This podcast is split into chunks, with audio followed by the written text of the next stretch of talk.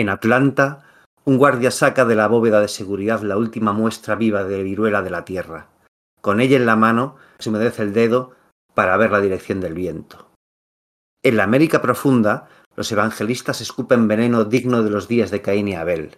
Blasfeman contra sus dioses predicando el odio y el terror, y sus congregaciones murmuran con reverencia. En el despacho Val, el líder norteamericano acaricia el botón que desatará el fin del mundo. Se pregunta si hace clic al apretarlo. Se lo vuelve a preguntar. Hola, hola, bienvenidos a nuestro primer programa especial de Halloween.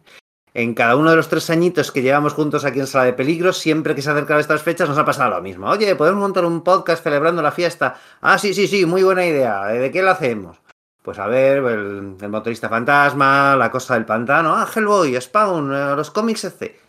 Y claro, pues siempre nos pasa lo mismo, ¿no? Que andamos tan liados con otras cosas y con lo que ya tenemos programada, programado, que claro, no conseguimos hacer sitio para preparar y grabar como merecen, pues, es, pues temas tan extensos como, como estos que se nos ocurren, ¿no? Y tal. Así que bueno, pues siempre acabamos dejándolo pasar. Bueno, pues este año a la tercera va la vencida y no va a ser así. Grabando otro podcast, ya sabéis, el de, de hace un par de semanas de las portadas variantes, se nos ocurrió de repente un tema al que además, pues eso, pues ya lo decíamos, ¿no? Tenemos, llevamos teniendo muchísimas ganas, muchísimo tiempo, tanto yo mismo como mi compañero y hermano aquí presente, Pedro Monge. Muy buenas, Sergio. ¿Qué tal, queridos oyentes? Eh, este es nuestro cuarto Halloween, o sea que... Bueno, es verdad. Eh, es decir, ni, ni, fíjate, es que lo hemos preparado de un segundo para otro y ni, ni hecho bien la cosa. Estaba pensando que es nuestro. Es a la cuarta va la vencida, ¿no? Claro, des después del tercer aniversario empieza el cuarto año claro. es el cuarto sí, sí, Halloween. Sí, uh -huh. y, y, bueno, pues eh, Halloween de, de cómic norteamericano, ¿no? Y, y, el año pasado estuvimos a punto de hacer el del motorista fantasma. Mm. Nos rajamos a última hora porque, bueno, pues eh, era mucho de golpe, coincidía otra cosa y ahora también coinciden muchas cosas, ¿eh? porque al final pues mira, no vamos a hacer podcast de Black Adam. Sí, qué pena me da. No vamos a hacer podcast de Pantera Negra. No vamos a hacer, bueno, muchas cosas que se nos están cayendo pues por, por tiempo. Pero yo creo que este podcast, el de esto que vamos a hablar hoy, se puede hacer un podcast cortito, interesante, reivindicar algunas cositas y reflexionar mucho, porque da para reflexionar muchas cosas. Eso es, es una cosita, una obra, un podcast, un contenido muy autocontenido, valga la redundancia. Será un podcast corto, es algo que estamos grabando, bueno, pues ahora que hemos visto que teníamos un rato, muchas ganas, nos ha pillado ahí con, nos ha pillado ahí con, el, con el paladar caliente, digamos, ¿no? Es como, venga. Sí, porque si no lo hacemos ahora, no lo vamos ¿no? a hacer. Claro. Si no lo hacemos ahora, no lo vamos a hacer nunca. Al final, eh, siempre hay otras cosas y la actualidad o lo que sea, y, y no hay manera. Pero podríamos titularlo algo así como mm, eh, Te veo es que no recuerda a nadie y solo nosotros, o algo así, porque. Sí, yo creo que tú y yo somos las únicas personas a las que les gusta este TVO, ¿no? Y si te soy sincero, no entiendo por qué. Pero bueno, ahora vamos a, sí. ahora vamos a hablar. Eso es, eso es, ¿vale? Así que sí, vamos a, a empezar con ello, ¿no? Y bueno, pues ya lo sabéis, mi nombre es Sergio Aguirre, esto es Sala de Peligro y esperamos que sobreviváis a la experiencia.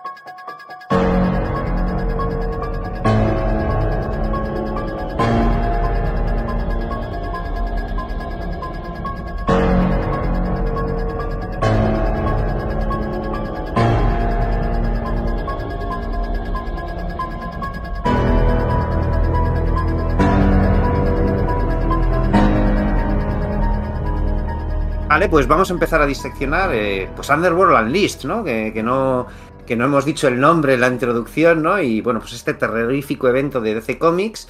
Así que, vale, vamos a pasar un poco por el contexto y cómo surge, bueno, pues esta gran macro historia, ¿no? De, inmersa en el universo DC de 1995, un punto muy clave en el que el contexto es aquí se va a ser importante, tanto para la obra como lo que la obra dará al contexto, ¿no? Y que bueno, pues es, son tres numeritos, eh, 54 tie-ins, ¿vale? Y un, una cosa de estas que parece que, bueno, pues que esté bastante olvidada porque parece de estos eventos chusqueros, ¿no? De, este, de DC sí, que parece ver. que tengan tan mala fama, ¿no? Eso es, es que ya empezamos con eso, ¿no? Ya empezamos, al, al final, después de Crisis, tuvimos, eh, bueno, después de Crisis tuvimos Legends, ¿no? Que... Qué guay. E evento, bueno, evento, es una miniserie de presentación, bueno, evento, vale, puedo... Sí, porque que hay tie-ins, ¿no? Eso aparecía, sí, sé, sí, estaba reflejado sí, en otros títulos, ¿no? Sí, pero sí, bien, evento. Es decir, en Superman, en Booster Gold, en... eso aparecía por ahí, vaya. Sí, eso es. Pero bueno, era como una carta de presentación. eh, muchos héroes se juntaban ahí por primera vez. Bueno, vale, bien, no. El evento, vale, Legends evento. Pero luego, Millennium, Invasión, Armageddon 2001, La Guerra de los Dioses, el evento aquel de Eclipso, eh, Bloodlines, Hora Cero. Todos esos eventos para mí son malos, infumables. O sea, y luego llega Y luego llega sí. el 95 a Underground Unleashed, ¿no? El inframundo desencadenado, que yo lo voy a mencionar todo el podcast como yo lo he conocido siempre, ¿eh? Underworld Unleashed, porque, porque sí que se ha publicado recientemente con el título traducido y demás, pero Underworld Unleashed. eh, es el Sí, yo igual. Yo esto lo conocí gracias a la edi- edición de Forum y es como le llamo. Creo que eso que Planeta lo Ah, publicó. Forum no, tú. Forum no, no te líes Forum, no. Pues esto ya, vaya idea de hoy. Ya se iba a decir ahora que, claro, yo creo que Planeta lo publicó en, su, en, su, en sus grandes sagas. Planeta no. Yo creo que- No, yo creo que no. Yo tendría que mirarlo, ¿No? pero yo ¿Fue creo que, yo creo que las- el formato grandes sagas, te- tú te refieres a que el coleccionable aquel que era como rojo y rojo y Eso es, negro. que, que las portadas eh, no, se, no, no tenían portadas de- del interior del, del cómic así Sí. visible, ¿no? Ujú. Yo creo que pasaron por encima de este evento. Mira, lo voy a comprobar. Bueno, es que esto no sé si esto estará ya en, en las catacumbas de internet. Eh, grandes sagas DC eh, Planeta, ¿no? Sí, eso es. Pues, jo, yo juro, suponía que sí que estaría ahí. Es- Aquí, si mira, la aquí, saltaron, pues te da una idea de, la, de lo poco reivindicado que está Mira, aquí y lo está. bien que está anterior. ¿Eh? Legends, Legends, Millennium, bueno, Millennium, mejor Millennium. Odisea Cósmica. Evento Odisea Cósmica. Bueno, vale, bien. Odisea Cósmica es, es decente, pero es menos evento, ¿no? Es decente, me encanta. serie, bueno, Otra sí, luego sale una serie regular, pero bueno. Invasión, La Guerra de los Dioses, Armageddon 2001, Hora Cero y saltan a la noche final, el día del juicio y The Kingdom. ¿Vale?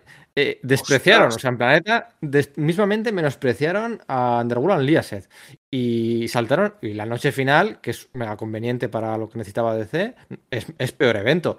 El Génesis de aquí del amigo es peor evento.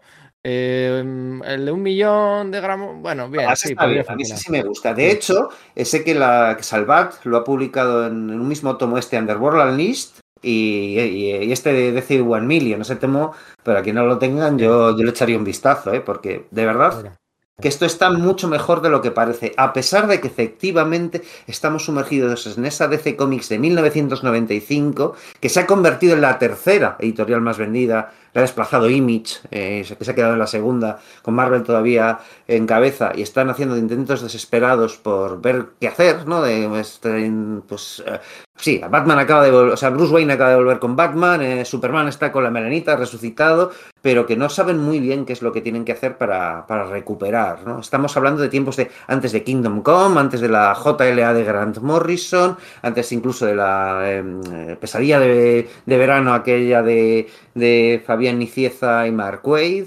Entonces, es, es, es ese, ese, momento de cambio, ese momento de, de, engranaje de qué hacemos. Seguimos la, la estela de de la, de la Image, peor entendida, como estaba tratando de asimilar de ah, es, o es, otra curioso, cosa, ¿no? es curioso, ¿no? Porque a ellos cuando en el 91 la mitad de la gente de Marvel se pira de Marvel y Marvel tiene que recomponerse, entre comillas, eh, de toda esa huida de...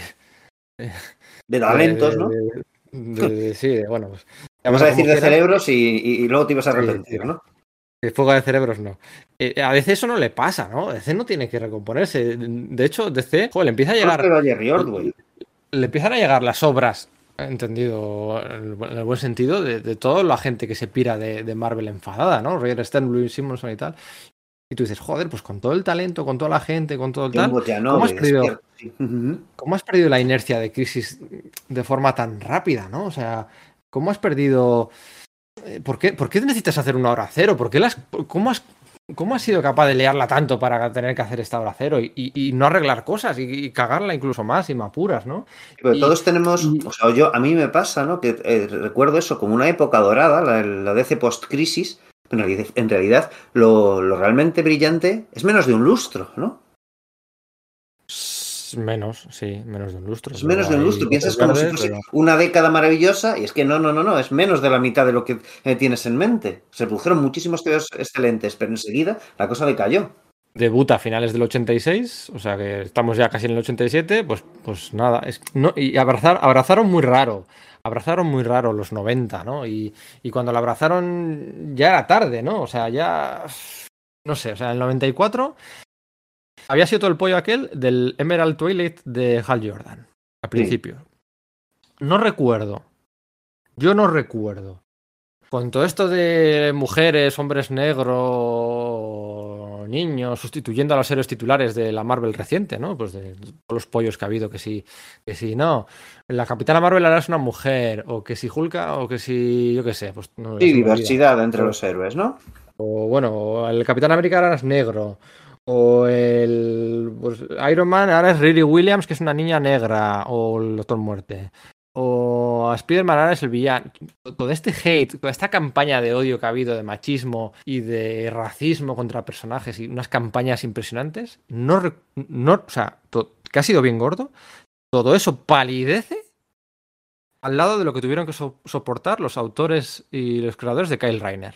Sí, los de Ron Marth, eh, Ron Marth y Daryl Banks, ¿no? Al momento en que fue sustituido, es que Peter David le dedicó una columna a ella hablando de, jo, imaginaros que hubiese habido internet en los años, eh, a finales de los años 50, principios de los 60, cuando sustituyen a Alan Scott por, por Hal Jordan, ¿no? ¿Cómo hubiesen sido los textos? ¿no? Y era una, una, cosa verdaderamente demencial, ¿verdad? No, no gustó, no gustó a nadie. No gustó a, a nadie. A casi nadie. A ti y a mí nos gusta, o sea, para mí, a mí me gusta, sí. vaya. A mí Kyle Reiner me gusta y, luego Grant Morrison consiguió elevarlo claro, un poco más. Me gusta ¿no? gracias a Grant Morrison, pero consigue que retroactivamente me guste. Eso es, pero hubo hate, hate, hate, odio, odio continuo, mes tras mes tras mes, duró más que todos estos que he mencionado antes, ¿no? Y se lo tuvieron que comer con patatas. Entonces, el Emerald Twilight este del 94, la hora cero, ¿vale? Aquaman perdiendo la mano. La, la, la, JLA que parecía más los Infinity Inc. Y, que otra cosa, sí, ¿no? O sea, eso es, estaban ahí Obsidian, estaba Núcleo, Núcleo y además con, con unas ridículas cintita al pelo además de, de, la, de la cresta, eh, estaban desnortados, sí. estaban desnortados. Era un, un, tercio de Guardianes Globales, un tercio de Infinity Inc. y un tercio de Sobras de la Liga de la Justicia. Es lo que era la, Liga, la Justicia en aquel momento. Acordaos todo de lo de, bueno, en, en lo de Guy Garner, que lo convierte en, el, en, en, guerrero, ahí, rollo extremo, con armas, el cuerpo. Bueno, Bio, eso es... Como con biotecnología, cuando ya se le había pasado por darle el anillo de siniestro, que, de siniestro, perdón, y que parecía una cosa más. No, no, no, decían darle ese cambio diciendo, no, tenemos que estar a la última, vamos a hacerlo así. Y lo hacen mal, ¿verdad? O sea, no, no funciona. Uh, no sé, hay cosas que están hechas a propósito, ¿no? Como eh, sustituir a Batman por Azrael para demostrar cómo Batman no debería ser al ver a Azrael, ¿no? Pero en general es como. Eh, da la sensación de que no, no, sabéis a dónde ir, ¿no? La, la muerte de Superman y lo, lo de Azrael, yo lo, lo, salvo, lo considero, bueno, intentos sí. previos, además, y contenidos y con cierto sentido argumental, ¿no? Pero todo esto de Warrior, lo de Diana, que dejaba de ser Wonder Woman, eh, la muerte de Oliver Queen ahí y tal, la acaban de presentar al chaval hace poco. La, bueno, que luego se critica a Dan Didio y compañía. La primera. ¿Sabes, ¿Tú sabes quién se carga a Hielo? ¿Quién mata a Hielo? ¿Quién mata a Hielo? No, no lo recuerdo. ¿Quién la mató? Pues el mismo, el mismo Mark Wade. Mira. Claro, el, el, mismo Mark Wade es el que mató a Hielo de la JLA, ¿no? Y luego la sustituyó sí, sí, por sí, la, la, la, otra Hielo, la Ice Maiden aquella. O, sí, es que es eso, que hubo ahí como un rollo. Yo, de hecho, durante mucho tiempo, como Cinco ya había dejado de publicar muchos de esos cómics, me perdí, pensaba que eran el mismo personaje al verlo aparecer luego, ¿no? Y claro, luego descubrí que no, ¿no? Pero sí, esa era una cosa como de, no sé, o sea, estas series que habían surgido a partir de, de Hora Cero, ¿no? Como diciendo, venga, vamos a tomar el relevo del Doctor Fate. Meten al Fate este que refunda el casco del Doctor Fate y se hace un cuchillo y tiene una, un Ankh tatuada en un ojo, el nuevo Manhunter este de, de, Vince Garriano, los Primal Force, que sí, estaban escritos por Steve Seagal y yo tengo toda la colección en grapa USA porque soy esa clase de enfermo. Pero es como, ¿pero dónde vais? De ahí, claro, o sea, sí salieron cosas pues como, yo qué sé, el Starman de, de, de James ah. Robinson y Tony Harris, ¿no? Vale, salieron cosas, pero es que mayormente no era así, ¿no? Y Shazam, y bueno, pues evidentemente sí. la línea Vértigo, y bueno, algunos Impulso, la primera pero, miniserie de Nightwing con, con Greg Land, por cierto, un Greg Land muy distinto. Pero que digamos que la línea principal del universo DC en sí mismo estaba como que pues eso, eh, no, no, no, estaba funcionando bien, ¿no? Había eso, pues pequeños proyectos, cosas paralelas. Lo excepcional estaba muy bien. Lo principal, ostras, iba, iba regular, ¿no? Hemos hablado, hemos mencionado esto de, de Starman, de, de, James Robinson y Tony, y Tony, y, joder, lo diré, eh, ah, eh, Tony Harris, perdón. Harris.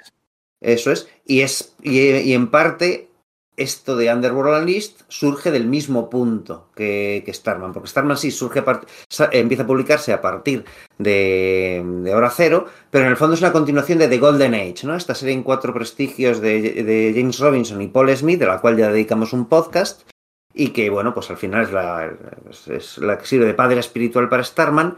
Entonces Mark Waid la lee y le gusta un montón y decide que quiere hacer algo similar, coger un sector de los de, personajes del universo DC que estén un poco en segunda fila, James Robinson cogió los de, la, los de los años 40, los de la Golden Age, y hacer algo por el estilo, una serie de cuatro prestigios y, y, Wade decide hacerlo con los villanos de DC, ¿no? Dice, además está con esa idea, ¿no? Él, pues eso, ha desembarcado ya en, en, The Flash, cuando The Flash en principio debería haber perdido ya su inercia, pero suponía que tenía cierta inercia por la serie de televisión, aquella que hubo a principios de los años 90, en la que, bueno, pues eh, Mark Hamill hacía de Trickster, etcétera, ¿no? Y eh, y él, bueno, pues está empezando a tener bastante prestigio, también acompañado de algunos, bueno, pues algunos desembarcos notables de dibujantes eh, muy conocidos aquí, como, bueno, pues pueden ser Carlos Pacheco o, eh, lo diré, eh, vaya, la, Roca. la Roca. Bueno, también está por ahí Mike Wiringo y eh, lo diré, en fin, pues, en no, fin. La Roca, ¿no? La Roca, eso es, joder, no me salía, no, no, no recordaba el nombre, ¿no?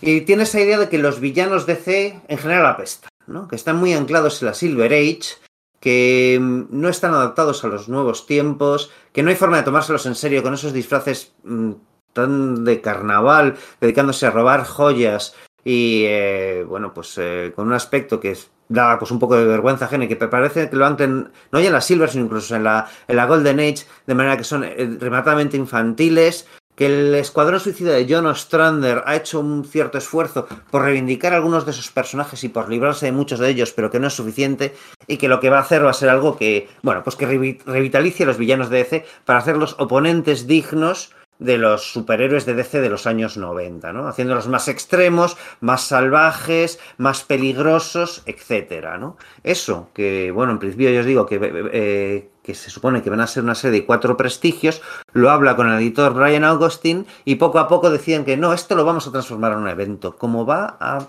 en el fondo, va a afectar a todo el universo DC, es mejor transformarlo en un evento. Y hay una cosa muy curiosa que pasa aquí. Estamos hablando de ese 1995, ese, ese mare magnum de, de excesos de hiperviolencia, de, de, hiper, de, de hiperhormonas, etcétera, ¿no? Y Mark Waid se pone a investigar, a documentarse sobre los personajes que, que va a redefinir, etcétera, y descubre que no le disgustan tanto, que bueno, pues que de algún modo necesitan más un, una buena escritura, una, una, buena caracterización, sí, cierta modernización, pero no necesitan, como él dice, ¿no? Que edredón loco, por muy ridículo que sea, que su edredón esté hecho de piel humana, ¿no? No, no es eso lo que realmente necesitan, sino necesitan cambiarlos de rumbo. Y es de ahí de donde surge el proyecto y desde donde lo aborda, ¿no? Para ello crea un nuevo personaje, un llamado Nerón, que en el fondo viene a ser, bueno, pues el, el demonio, el diablo en, en, DC Comics, ¿no? El DC Comics se ha quedado un poco huérfana de personajes diabólicos porque el, pues el Lucifer que había aparecido en Sandman o en la costa del pantano y tal, al final se ha extendido hacia la línea vértigo. Entonces sí, se puede usar, pero no, ¿no? Está la serie del espectro, John Ostrander ahí en medio, pero de ese modo establecen un, un demonio que afecte al mundo superheroico, ¿no? Como Mephisto puede afectar al universo superheroico de Marvel, ¿no? Y de hecho es muy similar, es, es la propuesta de Nerón a la de Mephisto, ¿no? Es, es, esa es la idea, ¿no? De, la, de hecho, bueno, le percibimos con un aspecto humano, con hipermusculado, con pelo rubio, con, con ese uniforme blanco y verde, con esas tintas verdes que comentábamos en el podcast, de, de, de, de pues, pues todo esto, ¿no? Lo que hemos dicho antes. Hay un par de escenas, no recuerdo si las dos en esta miniserie o una posteriormente. Hay un par de escenas que se le ve como una masa viscosa verde que no tiene forma humana, ¿no? Que es un poco... como Lovecraftiana. Una, una por lo menos sí que es en esta miniserie, que es cuando Trickster, que dices, eh, bueno, pues le ve, ¿no? Y dice, ostras, efectivamente es el demonio, que es como. A ver, también ya tenías elementos de juicio para ver esto, ¿no? Es un tío que está negociando con almas humanas, ¿no? Ofreciendo tratos a, a los villanos y a varios héroes a cambio de, bueno, pues básicamente de su alma, ¿no?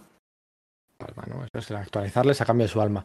Estamos hablando de una fórmula de evento que a mí me gusta mucho, porque a mí me gustan los eventos que son una radiografía de una época concreta, ¿no?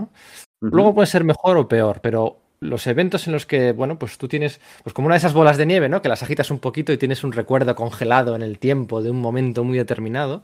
Y esto, esto se cumple aquí, ¿no? También en nosotros que he mencionado antes. Es cierto que eso de C lo hace muy bien, que sus eventos sean exhibición completa, bueno, muy grande de su catálogo de personajes, ¿no? En Marvel los eventos siempre han pecado un poco más de mmm, quizás estar protagonizados por, por, por, dos, tres, cuatro personajes y bueno, pues el resto un poco bailan por el fondo. Pero aquí no, aquí, aquí bueno, pues se, se, se, se, ve, se ve el espacio muestral que tiene, sobre todo de villanos, ¿no? Y, y luego tú eh, tres o cuatro tie-ins, uno de ellos de Batman, otro de los magos y hechiceros, que tiene cierta relación con la trama.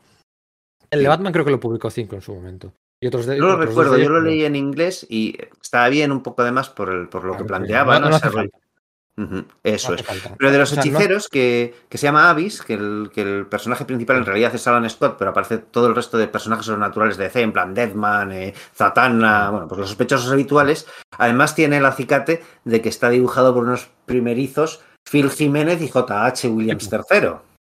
Eso es, tío. JH Williams III. O sea, Eso es. eh, eh, porque Phil Jiménez Ninguno de los dos está a, a- a los niveles posteriores, pero ya, en- ya entonces, joder, ya veías que esos tíos prometían mucho. Bueno, es que, es que los 90 engañan mucho. Esto es de finales del 95, ¿eh? O sea, esto es ya. eh, esto se publicó en, en tres semanas. Son tres números, se publicaron. Nada. semana, semana, espacio, semana o algo así. Noviembre y diciembre. Tres números en dos meses. Estamos ya en 96. JH Williams estaba a puntito ya de, de petarlo, ¿no? Y, y por eso a mí me gusta este evento, porque tiene un tie-in en todas las series de la editorial. En todas las, en todas las series tiene un tie-in. Dos, como mucho en algunas, ¿no? Que era Nerón, pues yendo a atentar a todos los villanos. A todos los villanos les iba a tentar, en- en- o a muchos héroes también, ¿eh? Y a mí me gustan así los eventos. Una miniserie pequeñita, que se vea todo el trasfondo de la editorial, pim pam pum, que no venga de ningún lado, o sea, que no sea una, una saga regular, el- de repente le dan una categoría de evento, ¿no? No, no, O sea, no, que no una historia de los. Vengadores y de repente, pum, esto afecta a todo. No, no, esto que esté, se me hace más autocontenida, ¿no? Eso es. Yo entiendo que hoy en día así es difícil porque como se recopilan las series regulares pues en forma de tomos, pues es una faena porque corta el rollo si metes tie-ins de todas las series, ¿no? Pero a mí es como me gusta. Y, y aquí hay una cosa importante, ¿no? Y es que la premisa es actualizarlo a los, a- a los nuevos tiempos. Y fíjate que yo creo que se queda corto. Para mí es que se queda, se queda corto porque yo esto lo leí de pequeño, lo leí, bueno, pues tenía yo, nada, mm, 11 años creo que tenía cuando me lo compré en el tomo de 5. Es el único tomo, mira, esto es especial de Halloween, pero también especial de otoño. Es el único tomo que tengo de toda mi colección que le tuve que poner un canutillo. O sea, tengo aquí el tomo en mis manos con las, las dos portadas, una por delante. La del número, ellos utilizaron la del número uno, la utilizaron en la contra. Sí. Y, y- y luego dentro, pues. y la del 3 en, el, en, en- en la principal, sí. Sí, porque los héroes casi casi no, hasta el 3 no, no tienen. Yo, de hecho, tú la Eh, tienes en un canutillo, yo la tengo grapada. Me, me, me regrapé los, los eh, cada cuadernillo y luego a su vez se lo grapé a la, a la portada porque efectivamente esto se caía. Es curioso porque Jo5 sí que respetó el tema de utilizar la tinta esa, que debió suponer un esfuerzo editorial para ellos pagar por ese pantone, ¿no? En esos momentos en los que estaban ya pues a punto de, de cesar su actividad con DC, ¿no? A punto, sí, sí, a puntísimo. No sé si estarán aquí los créditos de esa publicación. 1996, exactamente. Es que ya están hablando de Kingdom Come, eh, de Kingdom Come, de la Liga de la Justicia de Morrison y cosas así que, que ya no editarían ellos, que tardó en verse Sí. aquí. Eso es. Eso es. Entonces, yo creo que se, se queda corto porque actualiza a pocos villanos. a- a- a- actualiza. Yo tendría que haber actualizado a más todavía, ¿no? Eh, porque actualiza a muchos. Habrá Cadabra, al Doctor Polaris, a Circe. A Circe casi no se percibe la actualización. A Cronos, a Blockbuster. A Blockbuster sí que lo- A Cheetah. A Blockbuster sí que lo actualiza mucho. Luego es importante la serie de, de Nightwing. Actualiza a Métalo, por ejemplo. Eh, al mayor Disaster, ¿no? También, que luego va a ser, va a ser importante. Le va a utilizar el propio Wade. Eh, bueno, Alex Luthor, que bueno, esto es súper importante en la historia de Esto sí de es muy importante para, los, para esos títulos de Superman, porque Lex Luthor, que después de, ten- de morir por envenenamiento de kriptonita a su cuerpo, su cerebro ser trasplantado al de un clon que se hacía pasar por su hijo, Luthor también está, es- ah, incluso con esas, Luthor está empezando a morir. Y es Nerón, es ese pacto con el diablo, con Nerón, el que le permite volver a tener un cuerpo joven. El ex Luthor que conocemos hoy por hoy, bueno, hoy por hoy ya, bueno, claro, eh, nuevos 52 en, en- en medio, ¿no? En realidad viene de aquí directamente, ¿no? Eso es, eso es. De hecho, estaba súper viejo. Esto se ve en la serie regular. La, bueno, eh, eh, de hecho, era la nueva serie regular de Superman, que el número uno, número dos, de Roger Stern. Ahí aparece la splash page del, último número. Era de repente un, super, un Lex Luthor súper jovial y rejuvenecido, ¿no? Y la habíamos visto como un viejo a punto de morir. Y esto se explica después que era por, por Nerón. Las explicaciones en las series regulares pasaban muy por encima, muy por encima. Me hubiera gustado que fueran un poquito más allá, porque DC tenía villanos muy cutres, eh, muy cutres, o sea, muchos villanos muy cutres. Mm. Las dos cosas. Y había, había dos opciones, ¿no? O abrazarlo o cambiarlo.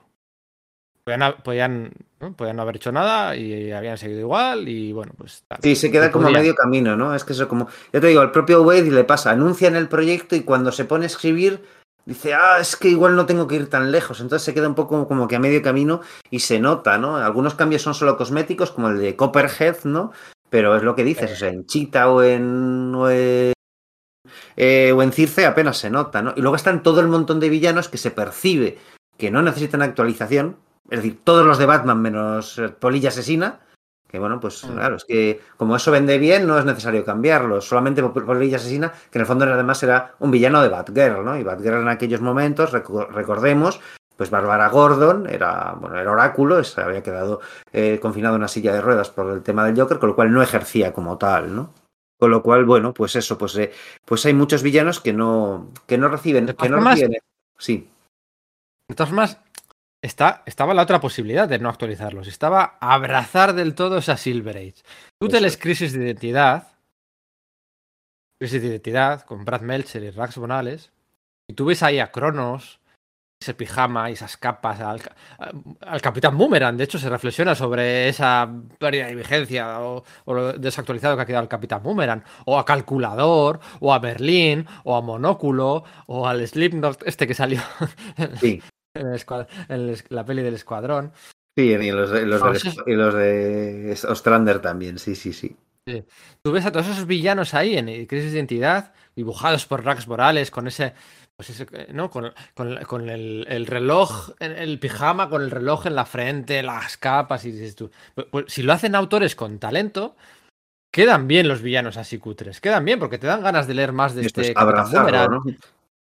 Eh, o este Cronos, o te dan ganas de leer más cosas de Merlín, o te dan cosas. Ganar talento con la caracterización, ¿no? Lo que hace Geoff Jones con el Capitán Frío, por ejemplo, la serie de Flash, ¿no? Por ejemplo, por ejemplo. Pero no había talento, que eso depende del talento, y no había ese talento. Entonces, Mark Wade lo que hace, lo que hace aquí es actualizar.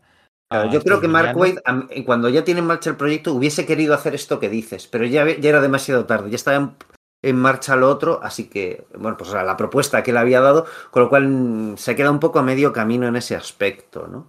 Entonces, luego además hay otro, hay otro problema adicional, y es que muchos de esos cambios tienen una vigencia efímera, ¿no? No sé, pero decimos, vale, lo de Luthor es así, ¿no? O, o, con Blockbuster es muy importante y de hecho el, el, el, Blockbuster con el que se pega Nightwing hoy por hoy en la serie de Tom Teller y Bruno Redondo es, es, este Blockbuster, no el anterior, que era básicamente un Hulk pues de, de tercera, ¿no? Digamos, es, viene bueno, de aquí. La, lo, que, lo que digo yo siempre en estos podcasts de, de esa gran saga de Nightwing de David Grayson y Patrick Thircher, que es como un Born Again, igual, como el Born ¿Sí? Again de, de Familia y Masuchelli, esa saga... Eh, eh, de Nightwing del número 90 y 80 y algo al 90 y poco, 93, 94, 95, que se destruye por su, su identidad eh, secreta, que su, hasta su, es que es que Blockbuster destruye hasta la casa donde vive, igual que igual que el caso de Nightwing, ¿no? Ese es contra este Blockbuster inteligente mafioso y esto Eso. ocurre aquí, ¿no? Es muy curioso eh, porque eh, Mark Wade era uno de los que más duda. De hecho, esta actualización de, de Blockbuster no creo que vaya a funcionar. Lo pillan Chuck Dixon y Scott McDaniel y lo hacen funcionar hasta tal punto que es que es es el personaje ahora eh, casi, 20, eh, casi 30 años después, ¿no? Eso es, eso es. Y eso ha pasado con pocos héroes. Fíjate, matan a la galería de villanos, a, a, a los matan en las primeras páginas y acaban volviendo. Vuelven, no, no, pero es, no es años después, es que vuelven un año después. Un año después Mark Wade los trae de vuelta en, en su flash, si mal no recuerdo. ¿No? O por ejemplo. Que que el, sí, sí, sí, creo que es año. Sí, bueno, yo pensaba que eran dos, pero bueno, un año. Eh, los trae vía Nerón también, o sea que digamos que intenta intenta granarlo de una forma que tenga cierto sentido, ¿no? Pero es una pena, ¿no? Que ese impacto inicial desde la muerte de estos cuatro villanos, pues que no se haya utilizado, pues para. Bueno, pero el propio Wade utiliza también villanos ridículos, ¿no? Como el Rainbow Rider y todos estos. Estoy viendo aquí, estoy viendo aquí que eh, la traducción por aquel entonces era arco iris. No sé, no sé la traducción cómo será es que no, lo recuerdo, la verdad. Siempre lo he llamado así. Ah. Pero es verdad que yo le conocí en TVs de 5 de, la primera etapa y no, no recuerdo cómo se le llamaba, ¿no? No, no, no te sabría decir. Edredón, Loco y el Doctor Espectro. Están comparando es claro. se, ríe de. Se ríe de ellos, sí, sí, sí. Se ríe de ellos pues para que tenga más impacto, ¿no? Em, entonces, eso, se me queda un poco corto las consecuencias, pero lo que es el evento en sí, claro, es la pues, ejecución lo eh, que es notable al final, ¿no? Que es, que es lo curioso en estos casos, porque normalmente un evento suele ser la trascendencia que tiene, ¿no? Y a veces siempre, es, siempre solemos poner pegas precisamente a la ejecución, ¿no? Y aquí, en cambio, eh, Wade y Howard Porter, que tú ya sabes que yo soy un gran detractor suyo, eh, aquí en cambio está muy bien. Son esos primeros trabajos. Para mí, Howard Porter está muy bien aquí, luego en JLX y en sus primeros JLA. Es después cuando pierde un poco la vena angulosa, cuando me empieza a gustar menos. Pero aquí tienes una especie me mezcla entre, no sé, Phil Hester y Kevin O'Neill, por decir algo, que funciona muy bien. Que tienes ese, porque además su contexto, porque, eh, porque efectivamente es 1995 y tiene ese noventerismo metido, pero no es un, novente, es un noventerismo llevado hacia otro lado, no sé cómo decirte y encaja muy bien en la propuesta temática del evento. Y que era un recién llegado, ojo, que aquí se le puede pues perdonar todo, que había hecho algunos números en The Ray y ya, o sea, la serie del rayo y ya, o sea, es que aquí, y tiene que dibujar villanos, claro, es que son villanos que dices tú, bueno, pero cuando los veo dibujados por Josh Pérez y en portadas de, pues, pues cómo molan, ¿no? Ya, pero es que luego los dibujan cualquier otro y no molan, y aquí este tiene que dibujar muchos villanos, villanos, vamos, súper desconocidos, funcionan de lujo, funcionan muy bien, a mí me gusta.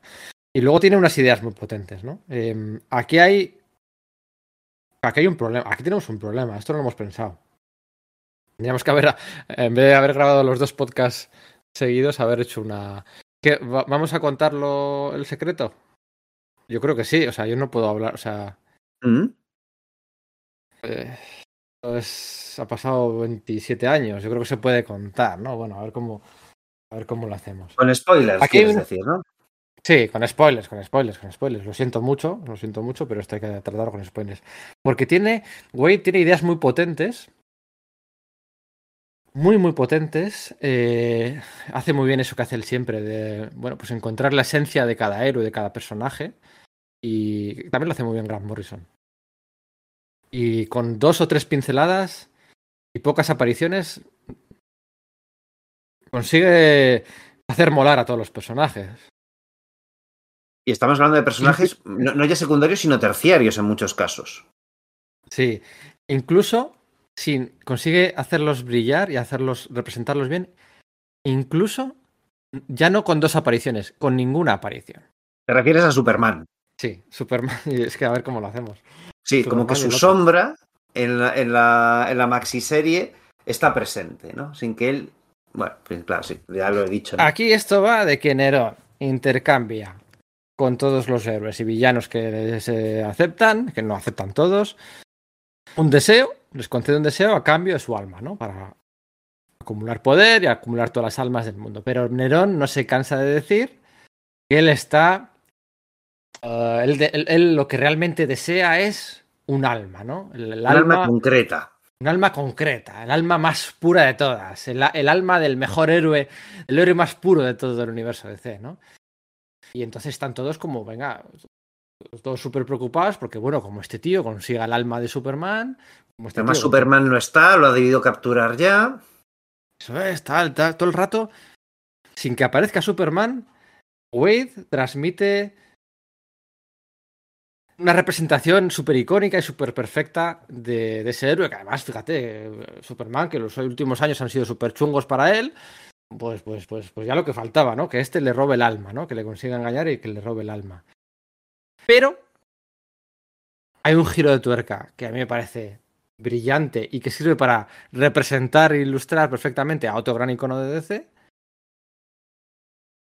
que me parece magistral, que yo creo que solo Mark que solo Mark Sí, eso es. Yo quizás lo, único que le echaría en cara es la poca representación que tiene ese segundo icono de DC, eh, todo, todo el tiempo antes, ¿no? Es solo cuando se da el giro, cuando se, se, se vuelca el foco sobre él. Quizás algunos momentos anteriores, eh, presagiándolo, se hubiesen agradecido, pero que estoy, o sea, es por, mm, por poner alguna pega, quiero decir, ¿no? Por el momento en que eso sucede es como, hostias, claro, Sí. tiene todo el sentido del mundo lo que acaba de suceder. Y entonces, y reivindicas, reivindicas mucho, ya Superman lo ha reivindicado, y reivindicas mucho ese segundo personaje, ¿no? Sí, yo entiendo, pero claro, es una miniserie de tres números y esto Hay el espacio que hay, estás con muchos personajes manejándolo, es complicado. sí, son tres números publicados a lo largo de cuatro semanas. O sea, Además, eh, no, no te podías permitir dosificar mucha información porque esto era pim pam pum, pim pam pum. Y bueno, pues ese héroe, hay que decirlo, es. eh, Eh, Y si no lo decimos y nos, que- nos quitamos ese spoiler para picar a la gente, porque piensa cuánta gente escuchará esto sin haber leído el, el TVO. Jo, pero es que tengo reflexiones sobre Kingdom Come. Venga, pues dale, Porque dale, dale, dale ahí. Sí, sí, sí, lánzalo porque es necesario. Entonces, porque creo que es lo que le da, le da- puede dar- lo que en el fondo es una de las cosas que da potencia hasta ahora. Sí, dalo, sí. dale. resulta que ese es. El, Capitán, Marvel. Marvel. Shazam, ¿no? O sea, como hoy por hoy lamentablemente le llamamos. Eso es, sí, y tanto que lamentablemente. Ese resulta que es, y eso se conoce, pues lo estoy mirando, porque yo esto hace muchos años que no lo, que no lo leo. Eso se conoce al final, Eso, en las últimas páginas del, del evento. sí, pero del, de- no, del segundo número, entiendo, ¿no? Porque luego es No, no, no, es en el tercero ya, ¿eh? Es en el tercero, pues fíjate, eso es lo. Ah, sí, es. Ahí están todos eh, reunidos en el satélite de la Liga de la Justicia. Vamos, todo el planeta está al borde de la guerra. Nerón dice que No, no, es ya en el infierno justo antes de que vuelva, cuando Diablo Azul ya ha muerto en el infierno. Sí, sí, de hecho es que sale. Está ahí toda la JLA reuniéndose y sale Billy Batson. Sale Shazam, dice. su- eh, eh, dice Flash. De hecho, Nerón me dijo que persigue el alma más pura y noble entre nosotros. Nos lo dijo a varios. Y para mí eso solo puede apuntar en un nombre que está ausente de esta reunión. Y la siguiente viñeta es Shazam, o sea que.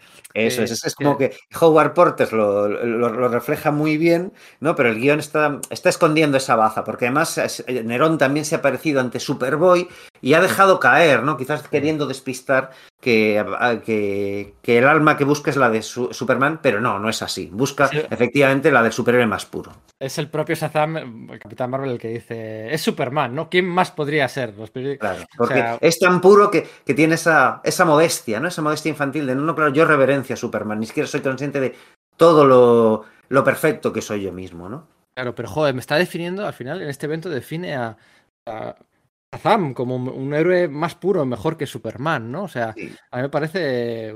Porque bueno, además, no solamente por estos actos, no solo porque Nerón le busque, no solo porque eh, eh, no sea capaz de ver su propia pureza, esa, esa modestia natural, sino porque luego cuando lanzan el ataque a... Bueno, Nerón hace estos pactos, pero no solo eso, sino que monta una, una muy gorda en el mundo, ¿no? Y hace que todo el, todo el, el clima de todas las personas eh, vaya peor, ¿no? La gente se vuelve más agresiva, las superpotencias están a punto de enfrentarse, etcétera. Pero además, mientras los superhéroes están en el, van al infierno a, supuestamente liberar el alma de Superman, ellos también se ven afectados por la, por la presencia del infierno, se van desesperando, se van corrompiendo.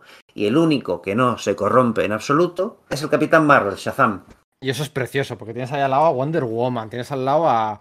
Al detective marciano, a Kyle Reiner con todo lo inocente que era por aquel entonces. Tienes por. O sea, están los mejores héroes y bueno, también está Máxima. Em, y, y- y- y el único que no se corrompe, el que busca la luz, ese es Billy Batson, ¿no? Y, y, joder, me parece. Bueno, de hecho, la- la- la- lo que vence a Shazam es la palabra. O lo que vence A a Nerón, a Nerón sí. es la palabra Shazam, ¿no? O sea, que es normal que el diablo quiera eso, ¿no? Eh, Lo que no es normal es que el diablo quiera el amor entre Peter Parker y Mary Jane, que eso es una chorrada impresionante. ¿Para qué le más le da el amor entre esas dos personas? Bueno, bueno, te recuerdo que a Nerón luego en la de la serie de Flash, un tiempo después, le pusieron una por el estilo. Deshace el, el amor entre, entre Linda y, y, y Wally. Y claro, es tan puro ese amor que le resulta tóxico, ¿no? Eh, Luego hablamos de las siguientes apariciones de Nerón, que han sido interesantes. De hecho, Sí. el mejor mi mejor cómic de Superman, el- el mejor cómic de Superman que yo he leído, el villano de ese cómic es Nerón. Y, ni si- y no es un TVO de Superman, ¿verdad? Y no es un TVO de Superman. Sé que TVO dices, sí. Y, y es un TVO excepcionalmente dibujado. Bueno, vamos a seguir con, con Underworld eh, porque tenía que contar yo quién es, porque quería hablar de Kingdom Come. Sí. Y es que Kingdom Come es eso que le echaba yo un poquito en falta. Kingdom Come también es una actualización de los villanos a los nuevos tiempos de los 90. Esa generación de villanos que. o de héroes que que suplanta al anterior, ¿no? Eh, esa actualización, esa lavado de cara de los villanos eh, más extremos adecuados a los 90. Eso, esto que le pedíamos, que no acaba de hacer con todos los villanos de... una reflexión así un poco al aire, pero eh, todo lo que no acaba de llevar hasta las últimas consecuencias con todos los villanos de DC en, en Underworld Unleashed, sí hace en Kingdom Come. Sí que son... Claro, yo podría ir en miedo de que sí que lo hace, pero lo hace con los héroes y te muestra por qué no funciona. Y te muestra que, que, lo que hay que hacer es abrazar eso y, es decir, abrazar ese, ese ridículo inherente del que hablabas antes y elaborarlo bien, ¿no? Pero por eso, que, es, que esto es como que. Y además con Shazam, con, el Capitán Marvel en el centro de nuevo. O sea, mm. eh, se dice que Kingdom Come son, bueno, un 99%, seguro que en el escuches, del 99% son ideas de Alex Ross. Pero yo creo que eh, Mark White planta muchas ideas, estudia muchas ideas en Underworld Reset que luego desarrolla de otra manera o, más allá, más meta en Kingdom Come, que es nada, son siete meses después cuando sale el primer número de Kingdom Come. Aquí hay una secuencia muy interesante y es que se, se publica esto, Underworld Unleashed, a finales de 1995 y en el año 96, pues por un lado tienes eso, es, es, es como un punto de, inflexión en la industria, en DC y en Wade, ¿no? Porque se publica Kingdom Come, ¿vale? Por un lado. Pero también se publica, por ejemplo, el JLX Amalga, de, Amalgam Comics, ¿no? En abril, donde Howard Porter vuelve a dibujar a la Liga de la Justicia, con Mark Wade también de por medio. Se publica la Liga de la Justicia a Midsummer's Nightmare, ¿no? La pesadilla de verano esta con Fabián Niciesa y de nuevo Mark Wade, que va a ser el precursor de algo que se publica en enero del 97, que es el volumen 1 de la Liga de la Justicia de Grant Morrison, y entonces se vuelve, se hace ese retorno al clasicismo, pero bien reinventado, que caracteriza la segunda mitad de los 90 para DC, ¿no? Eso es. Bueno, el Midsummer Nightmare es una miniserie previa con Inciza de Marvel que yo no la. o sea, malísima, malísima, malísima. Es que además me trae muy malos recuerdos porque yo, la JLA de Grant Morrison, mm, pues por cosas de la época, la coleccioné al revés. O sea, yo fui a Estados Unidos un verano, el verano del 2001 y el verano del 2002. El verano del 2001 y verano del 2002. Justo antes del 11S y después del 11S. Vamos, yo flipaba. De viajar un año a viajar al siguiente, flipé. Claro, yo con 14 y 15 años, pues flipas, ¿no? Claro. Los cambios, que hubo. Y mm, el primer verano que estuve allí me compré, bueno, me compré Crisis, en cuanto ya me compré Crisis, y luego me compré eh, JLA World War 3.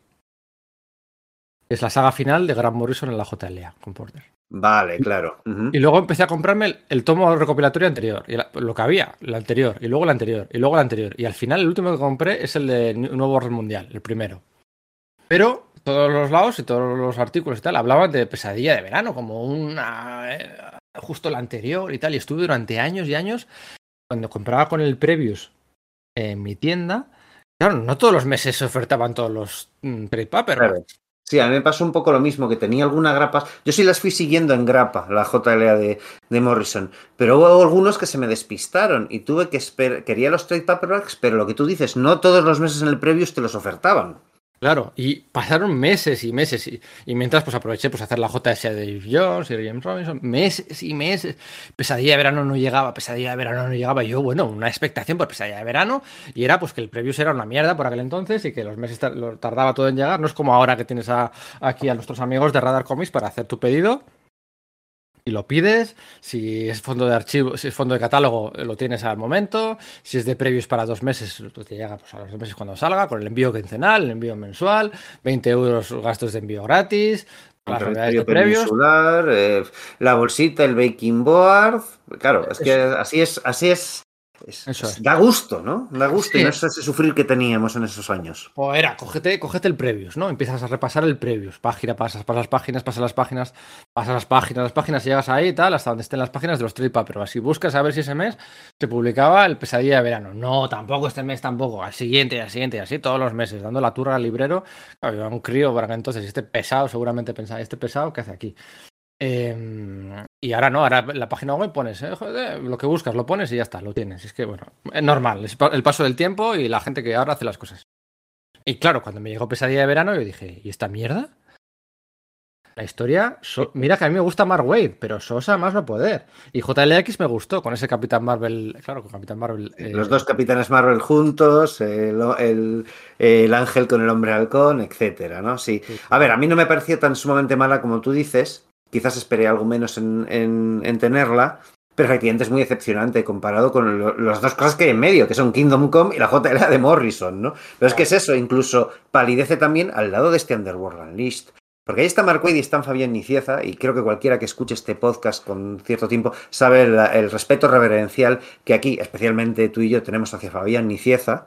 Pero es que la, pero en, la pesadilla de verano no funciona bien, y aquí en, en Underworld Unleashed la prosa de Mark Wade es excelente. El tío ya dice que en su declaración de intenciones, digamos, ¿no? que bueno, también pretende hacer un poco una historia de terror. De hecho, el primer número está con los textos de los cartuchos de, apoyo, de los textos de apoyo, están contados en pasado, como si fuese una historia contada en la luz de unas velas. Y ya dice que está bastante influenciado por Stephen King. Y algo de eso hay, además, cuando piensas en, obras como La tienda, ¿no? La que va precisamente de eso, ¿no? Un tipo que abre una tienda en, en, un pueblecito y va, va haciendo efectos dominó, ofreciéndoles cosas a la gente del pueblo para que esos efectos dominó vaya, generen desastres entre ellos, ¿no? Que es una de las cosas que aquí va sucediendo. Pero es que además, eh, bueno, pues eh, creo que también tiene mucho, también se le ve muy influenciado, yo creo que, honestamente, por Alan Moore, ¿no? Por esa prosa que despliega, desplegaba en la cosa del pantano, está ese tema infernal de fondo, y tienes ese personaje secundario, ese trickster, que en el fondo está haciendo un papel muy similar al de, al, de, John Constantine. Parece muy similar engañando al diablo como pasaría en el, en el vamos, con la etapa de Garcenis, ¿no? De algún modo. Entonces es un... ¿Sí? Personaje secundario en general. En, esta, miniserie es el personaje está Nerón, él y... Y Blue Devil. Sí, voy a decirlo en castellano, pero no sé por qué, demonio azul. Yo siempre he dicho Blue Devil, así que voy a decir Blue Devil.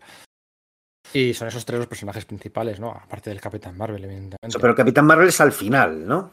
Sí, al final, muy al final, al final. Pero lo que dices tú del efecto dominó está muy bien, porque además dedica muchas páginas, o sea, dedica muchas páginas a plantar semillas, a ofrecer, mm, a hacer ofertas eh, sugerentes que van a, que parece que no van a tener consecuencias y como luego todo es que este tío es un capullo que lo tiene todo súper calculado. A mí eso me gusta. La, eh, eh, Siempre parece como que en todos los eventos de DC tiene que haber una fuga de la cárcel, una fuga, una presión, que estoy harto ya. Que, pues, aquí yo, yo creo que fue la primera.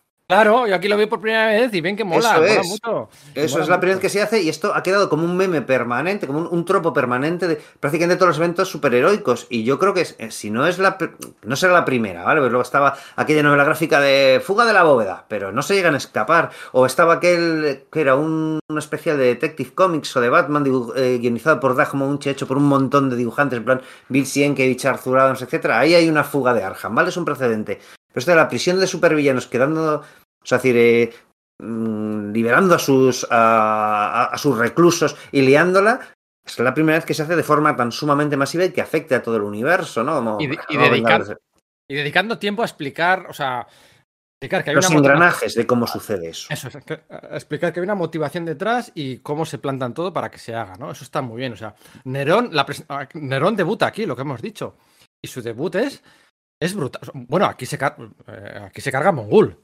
O sea, es que cuando aparece por primera vez casi puedes ver con el arte de, de, de Porter y los, y los, textos de este tío.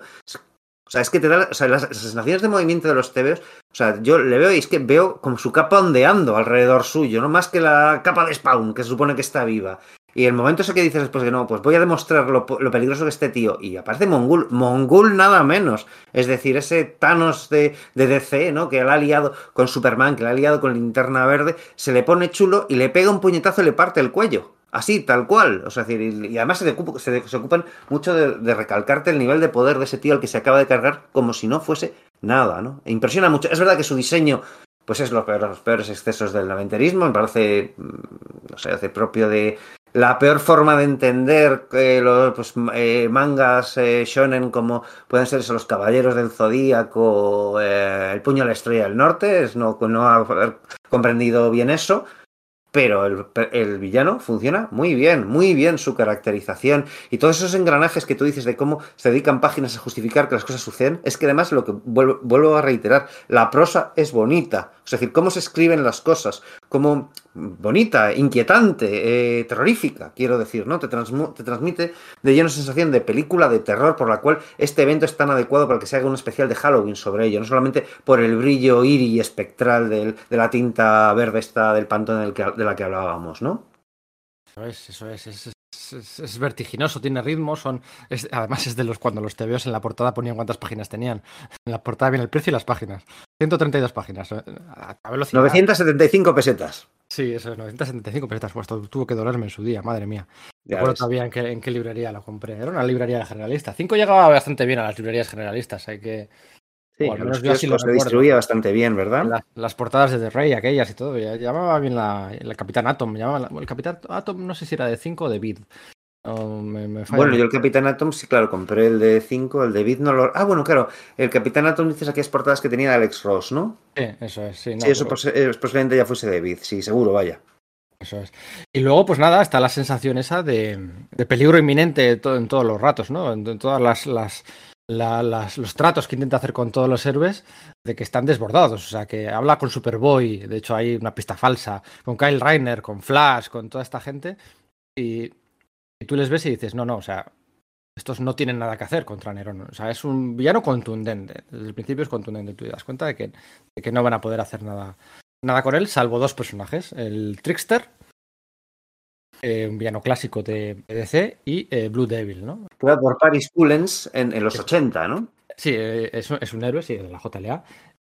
lo que quería decir es que es un héroe de creación, bueno, más o menos reciente, es del 84, ¿no? eso es, hacía como 10 años, como mucho. Eso es, 11 años, ¿no? O sea, digamos que es de la última generación de héroes pre-crisis. y luego pues entraría a formar parte de esta Liga de la Justicia con Fuego, con con Nuclon, con, Obsidian. eso es, con, con, la francesa aquella, con... sí. No, Crimson Fox, perdón. Crimson Fox. Crimson sí, sí, me, había saltado otra, fíjate. Que dejaba. El, otro, el otro día, eh, para una cosa de la, de la Liga de la Justicia que estoy haciendo, me, leí los últimos números del, de este volumen, ¿no? Eh, antes de la JLA. Eh, Crimson Fox pues dejaba el grupo, pues nada, dos o tres números antes, dejaba el grupo y se piraba, ¿no? Y, el grupo quedaba. Y hay unos números ahí, eh, no sé si los has leído tú, eh, guionizados por Gerard Jones. Ya sabéis que Gerard Jones es este autor que está condenado, ¿no? Está en la cárcel. Está en la cárcel por tener pornografía infantil. Eso es, básicamente. Eso es. que se hace todo muy raro a posteriori leer sus cómics de, Prime, ¿no? Del, del, Traverso es que era un, un, chaval que, bueno, bueno, bueno da igual. Em, y aquí hay unos, unos números en los que trata. Es que ya no sé si decir si bien o mal, pero bueno, trata la relación. Bueno, sabéis que Obsidian es gay. El hijo de Alan Scott era, era gay. Y eh, la relación entre él y Nucleon. Y por allí también la Ice Maiden, la, la sucesora de Hielo, también era, era bisexual o lesbiana, ¿no? Eh, lesbiana. Y trata todas esas relaciones, las trata. Pues, ah, ¿Qué quieres decir que me. Ah, I love you, ¿no? I love you en inglés es una palabra que utilizan mucho más que aquí te amo, ¿no? Pero, ¿qué quieres decir con que me love me, no? Una, curioso, se hace raro, curioso. Gerard Jones fue relativamente importante en ese centro del universo DC que, decimos que no, que no acaba de, de cuajar pero a mí es un guionista que honestamente me ha gustado mucho y alguno de sus libros sobre la historia de la industria me parece excelente. A mí me, dio un golpe enorme cuando descubrí esto de, este tipo, ¿no? Pero efectivamente las relaciones interpersonales, los diálogos los cuidaba bastante bien. Entonces, no, yo no he leído esos cómics, ¿vale? Yo, eh, no, vamos a decir que acabó la colección, digamos, de, de cinco aquí, no se publicó y, bueno, pues no, no he tenido ocasión. Pero no me extraña lo que me dices, honestamente. Porque aunque le, tocaba bailar eh, con, la más fea un poco, ¿no? Es como mi es mi. Para mí era el equivalente a Len Kaminsky en Marvel en esos momentos, ¿no? Un tío con cierto talento haciendo tebeos de superhéroes, que les hacía brillar, pero que no alcanzaba el estatus de estrellato y estaba en un, como en un punto intermedio de la industria que le impedía que, que el talento que tenía, que igual no era demasiado, pero efectivamente lo tenía, eh, fuese reconocido en absoluto, ¿no? Sí, es que estuve, ahora me he acordado, estuve buscando cuál había sido el primer beso eh, homosexual en la historia de DC. Porque todos sabemos más o menos los de Marvel, que no es el que pensamos. eh, y estuve buscando esto y me llevó a no sé qué de Ice Maiden y tal. Y, bueno, pues tú ya que estaba, dije, pues mira, estos TVOs que nunca se van a publicar aquí en España, porque no se van a publicar nunca, o sea, porque son TVOs en general malos, con, sin, grandes iconos, y me los leí y me, llamaron la atención, me sorprendieron mucho. Estaban editados por Brian Agustin. Brian Agustin ya sabéis todos que es el editor este que murió hace dos o tres años, que serán cinco o seis, pero bueno, mi cabeza es dos o tres. Era un, gran amigo de, de Mark el que le dio sus primeras oportunidades, el que le dio la oportunidad de escribir la serie de Flash, en el que le protegió. Cuando murió Brian Agustin, Mark Waid contó muchas historias de, editores seniors de DC antiguos, de la vieja guardia, que le intentaron hacer algo de bullying a Mark Waid cuando era joven y que él le protegió y puso la mano en el fuego por él y que Mark Waid le despidió Karen Berger y luego lo recuperó Brian Agustin. Es el editor de esta, de esta serie. Edita todos los números hasta el, hasta el, hasta el penúltimo. Hasta el, último no lo edita Brian Agustin, es curioso. Eh, en el penúltimo ya había unas explicaciones de que se iba a relanzar la serie de la JLA, pero bueno, estoy divagando. Eh, lo que quería decir es que. Es que. Ah, bueno, también podríamos poner en contexto a Mark Wade, porque Mark Wade en el, en el 95 se cascó la era de Apocalipsis, creo que se cascó la primera miniserie de Deadpool para DC, o sea, para Marvel, y se cascó el, el, el lanzamiento de, bueno, además de Flash, se cascó el, lanzamiento de la serie de Impulso con Humberto Rasmos y este Underworld Unleashed. Y estaba preparando ya el Kingdom Come del año que viene con Alex Ross. O sea, estamos hablando de un tipo que más o menos llevaba tres o cuatro años guionizando de forma profesional, aunque su primer guion es pre-crisis. Hay una primera colaboración de Mark Wade como guionista pre-crisis, también como Kurt Busiek. Hay algo pre-crisis por ahí de un backup de los Green Lantern los Green Cops. De Marway también hay algo pre-crisis. Y aquí está haciendo todas estas cosas ya, ¿eh? aunque eh, lo de la JLA siempre se arrepiente él de haber matado a Hielo. Pero bueno. Eh, y Wade además y Agustín también eran responsables de, la, de aquella línea impulso de DC que a finales de los años 80, principios de los 90, recupera los personajes de la editorial Archie, por ejemplo. Y ahí podías ver los pasos de, de, bueno, de Rax Morales, el que, bueno, pues que, de nuevo, eh, autores, dibujantes que mucho más adelante están entre nuestros favoritos y que serían encumbrados, pero aquí todavía estaban empezando. Entonces tiene cierta gracia ver ese periodo, ¿verdad? Sí, eso es. Y lo que íbamos a hacer era hablar de, o quería hablar yo de Trickster y tú de, y, de Blue Devil, ¿no? Sí, eso es. Pues Blue Devil, claro, es un personaje que es creado por Paris Cullins, eh, pues pre-crisis, ¿no? Y que es secundario, no, terciario. Tiene una serie, digamos, breve y sus apariciones después de que es cancelada, ya con, con crisis de por medio, pues se cuentan. Acaba recalando en esta, en, en esta Liga de la Justicia y además es el que el único que es consciente que cuando, bueno, pues los, los eh, al principio del todo, la galería de villanos de de, Flash eh, crea unas grandes cinco grandes conflagraciones en todo el mundo, que es lo que empieza a desatar ese estado de histeria en todo el mundo, esa especie de corrupción de que la, la tensión se va, se va acumulando. Él desde el satélite de la Liga de la Justicia, porque en ese momento la Liga de la Justicia ya tenía satélite. Recordemos que en la, el primer número de la Liga de la Justicia de Morrison, pues ya cae, ¿no? Me refiero que es algo que se había recuperado después de los años 80, ¿no? Él se da cuenta como en el From Hell de Alan Moore, de que esos cinco puntos montan un pentagrama. ¿no? Entonces, no, sé, no está muy claro si es por eso o por sus propios dramas que Nerón le invita a la misma reunión que tiene con los villanos para, para ofrecerle ese trato, ¿no? De yo te doy tu el deseo de tu corazón o te mejoro a cambio de tu alma, ¿no? Lo digo porque luego Nerón va visitando a los héroes, ¿por qué primero se lo dice a Blue Devil? No, no, no queda muy claro. Pero el caso es que a él le ofrece, bueno, pues que su carrera, eh, lo que él más desea, porque Blue Devil es un actor que se ha visto atrapado en un traje eh, que tenía, pues, luchando, eh, pues, maquillado para una película, ¿no? Pues se ha visto atrapado en, un traje por un accidente luchando contra un demonio de verdad, ¿vale? Pues tiene ese aspecto, ¿no? Entonces, claro, su, su, mm, su salida profesional es, escasa, ¿no? Tiene una, una mejor amiga que además es su agente y no, no consigue hacerla despegar. Claro, él quiere recuperar esa, esa salida profesional como actor, ¿no? Bueno, pues esto es lo que Nerón le ofrece y a través de ello, pues... Eh,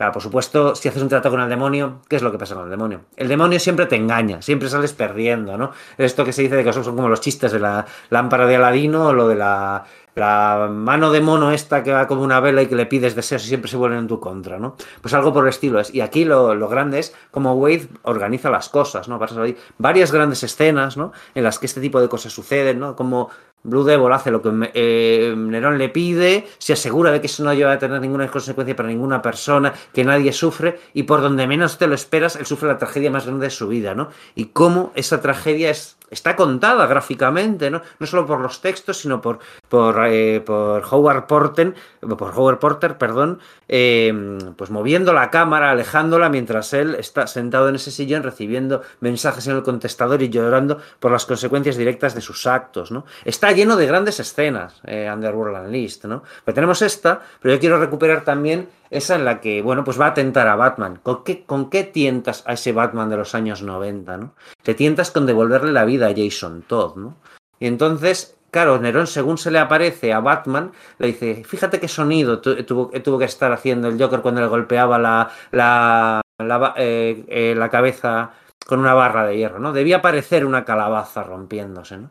Y cuando Batman se niega y, y le bueno, pues dice que no, que, que, a pesar de todo, a pesar de todo de su, de su, corazón, no va a aceptar el trato de Nerón, la prosa de, de, de Wade diciendo, y algo se va alejando mientras se oye el sonido de algo, de algo rompiéndose que no es una calabaza, ¿no? Son esa precisión utilizando palabras y sentimientos es excepcional, ¿no? O cuando hace algo es, por, el, es, por el estilo con que el Rainier.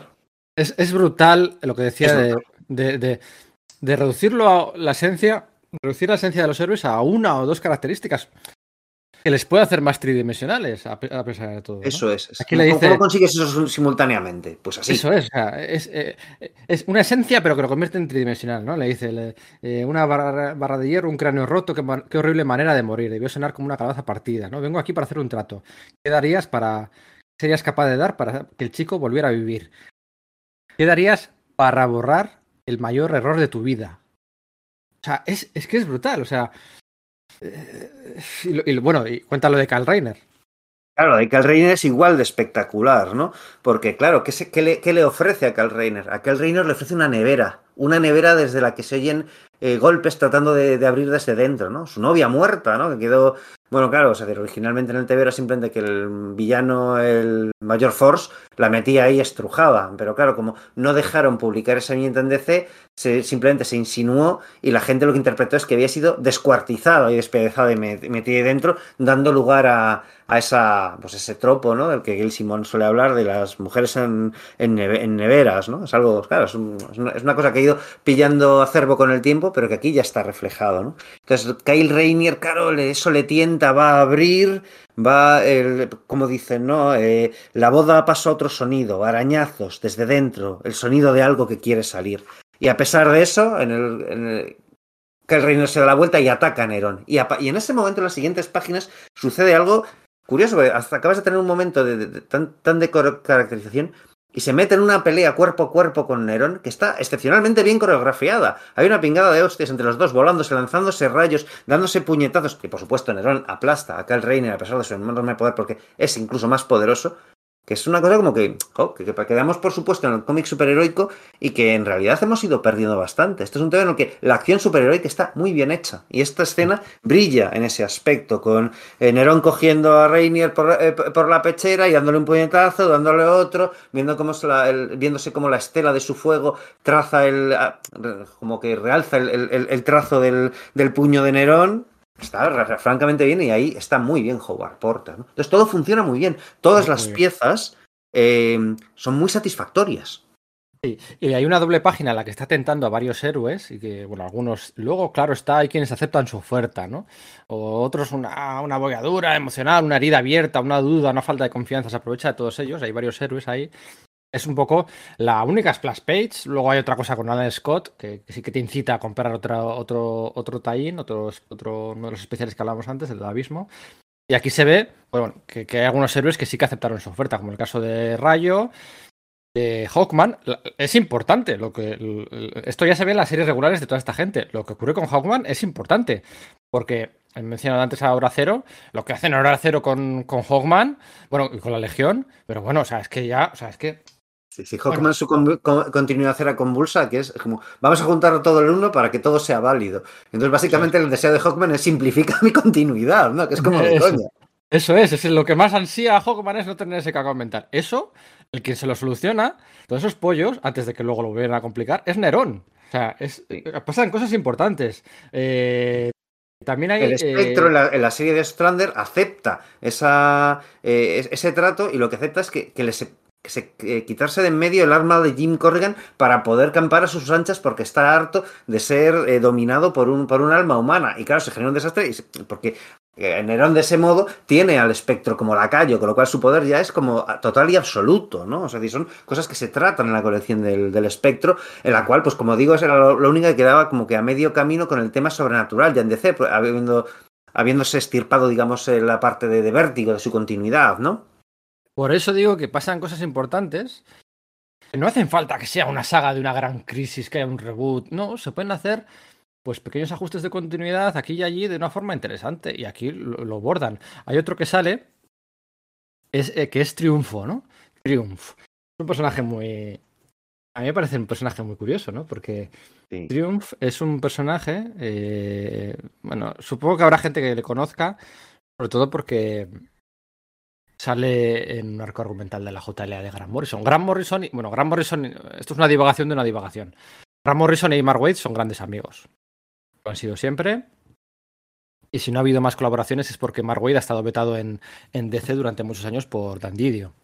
Ya veis que en cuanto se ha ido Dan Didio ha vuelto Mark Waid para gloria de muchos y, y disfrute. Mm, yo estoy disfrutando como, como un gorrino en, en una pocilga. Eh, eh, la JLA, Grant Morrison, utiliza Nerón, una creación de Mark Waid. Utiliza Triunfo, una creación de Mark Waid. Eh, ¿Qué otra cosa utilizaba de Mark Waid, Grant Morrison? Mm, no me acuerdo ahora, pero utiliza muchos conceptos de Mark Waid. Triunfo, creado por Brian Agustin. Y Mark Waid le hace muchos filines.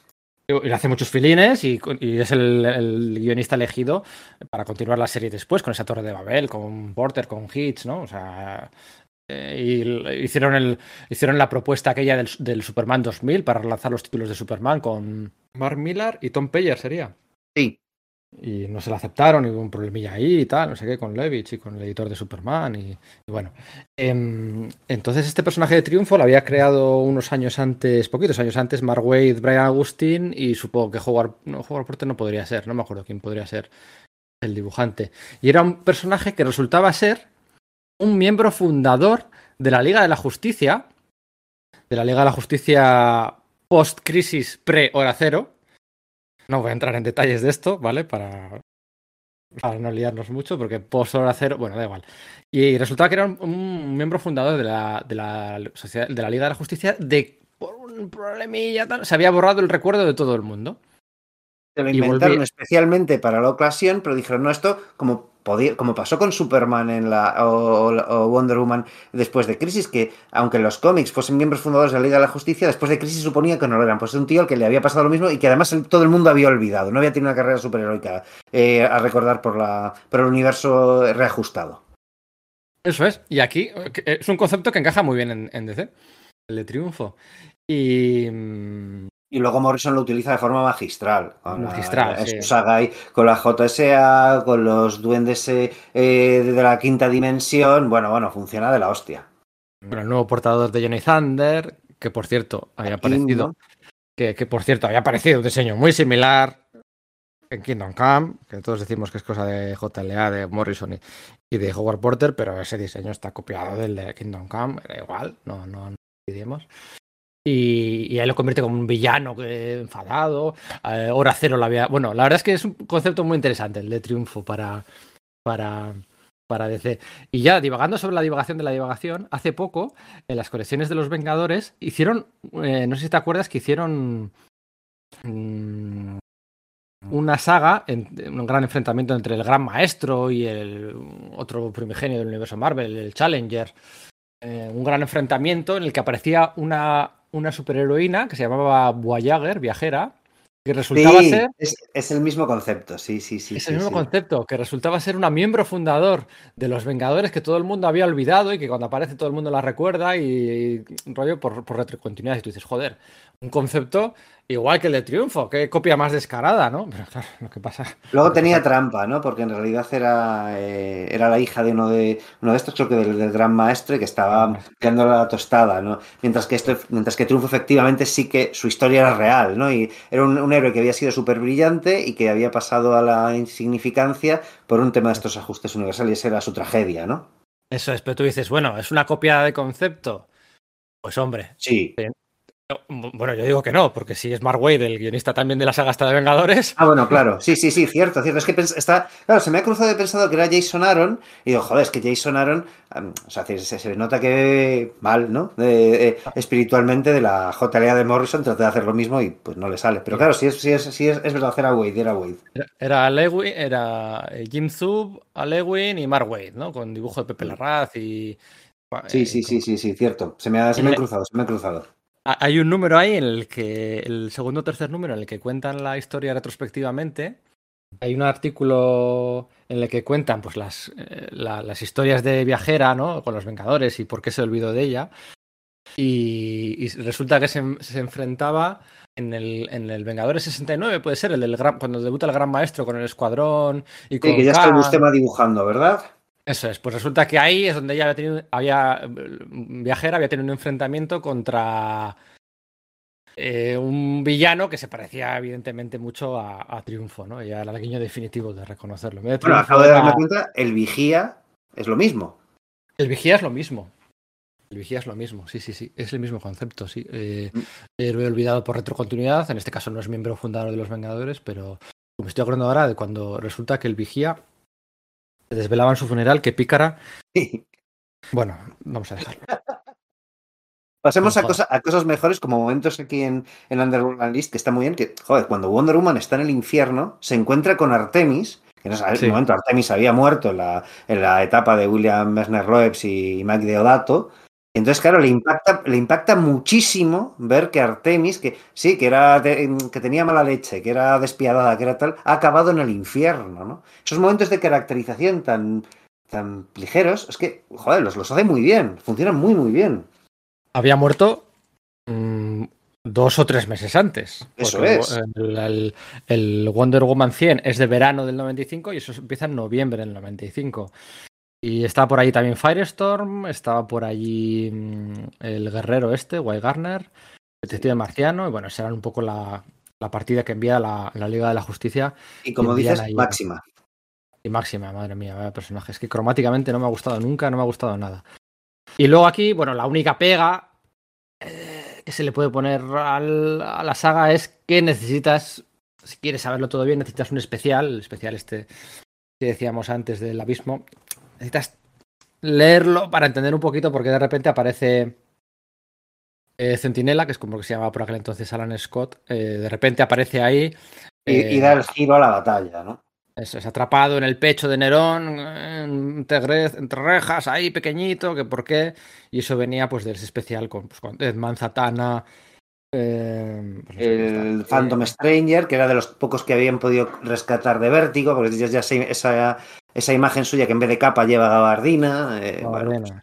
Sí, es- en, en ese especial, por ejemplo, se ve que Trigan está al servicio de Nerón, lo cual legitima a Nerón como el infierno, o sea, el perdón, el demonio del universo del universo DC, ¿no? El demonio oficial, digamos, de los, esos universos superheroico, ¿no?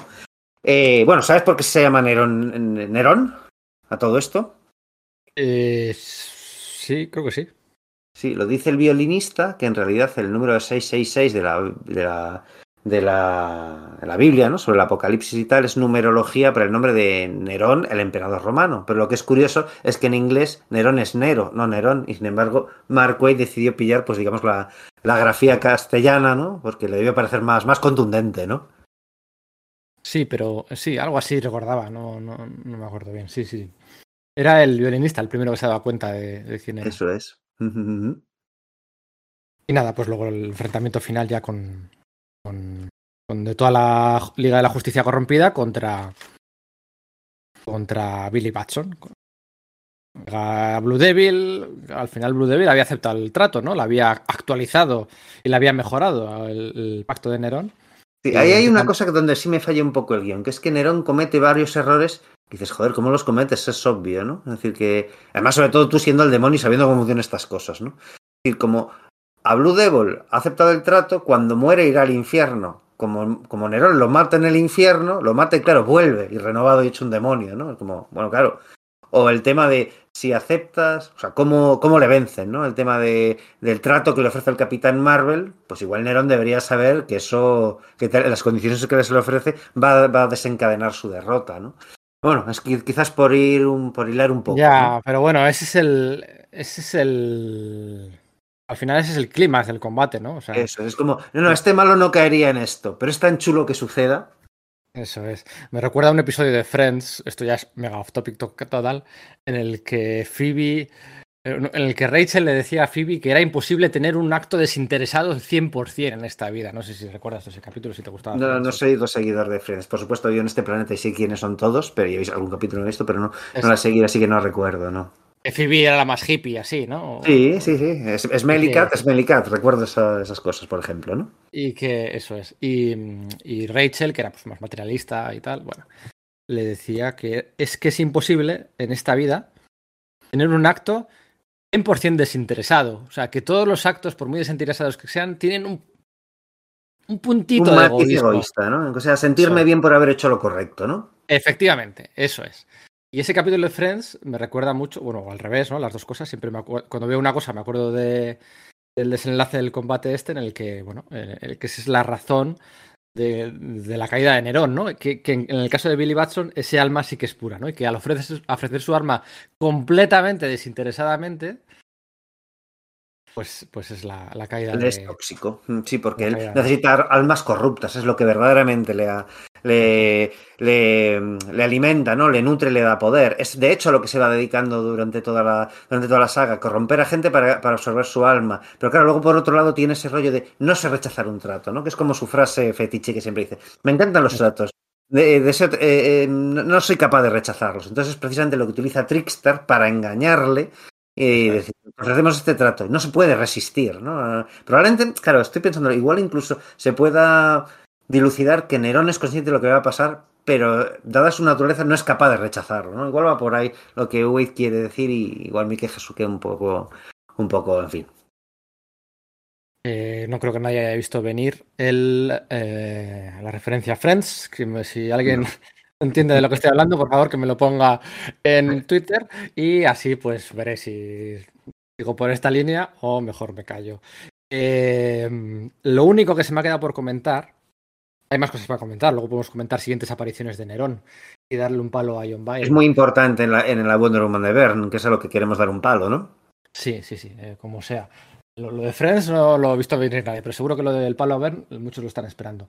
Eh, eh, quería comentar el tema de la, mm, los lugartenientes de Nerón, ¿no? Porque Nerón al final, al principio, a quien el primero que tienta es, tienta es Abracadabra, que es un villano de Flash, eh, que bueno, utiliza ciencia del futuro para hacerlo pasar por magia, ¿no? Y lo que Abracadabra quiere verdaderos poderes mágicos, ¿no? Y es el primero al que Nerón le da la, le, da el- le hace ese trato, ¿no? A cambio del alma. Por cierto, Nerón aparece primero, en dos o tres cómics de DC, ¿eh? No, eh, por hace un ratín en, un en el penúltimo episodio de Manhunter. Por es eso. Manhunter reciclado con Vince Garriano, Steven Grant, que bueno, pues es lamentable. Al, siguiente episodio parece es el nuevo psicopirata, ¿no? Al que, al que Nerón ha actualizado. Pero es, por visto es la primera aparición, la- lo primero que salió a la venta. Donde, que de hecho Sí. ni se dice su nombre, simplemente se, se intuye su presencia. Sí, sí, es que los tie sale poquito, o sea, es más la, la- la sombra. Eh, mira, ahora que dices lo del psicopirata, el- un poquito la Animal Man de, de Grant Morrison y toda esa parte de limbo con esos villanos cutres de Silver Age que están esperando su. Es parte de lo mismo, ¿verdad?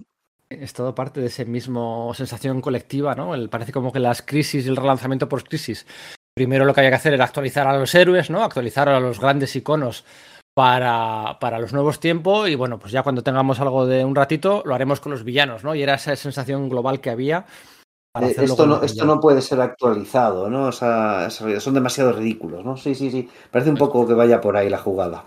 Igual es una reflexión muy de 10, 10 centavos o 10 peniques, pero oye, yo creo que encaja.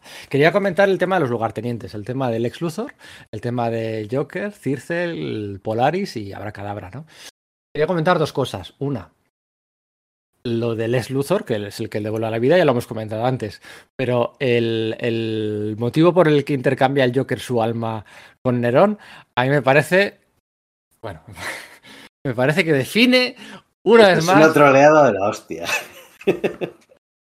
Es buenísimo, es buenísimo, no me digas. O sea, define el personaje perfectamente. Tiene todo su alcance y no, no, es que él pasa. Es como, no, no, le tengo que hacer mi coña del tirón. Sí, sí, sí, eso funciona muy bien. Funciona muy bien, además consigue otro objetivo, que es que efectivamente no quede actualizado de ningún modo, porque la galería de villanos de Batman, decimos, excepto eh, Polilla Asesina, eh, no son cambiados en absoluto. La, o rechazan el cambio, o no les afecta, o bueno, pues eh, o no se les ofrece las cosas, o, o, pasa esto, ¿no? Que el Joker hace su jugada para que no quede, no quede alterado en absoluto, ¿no?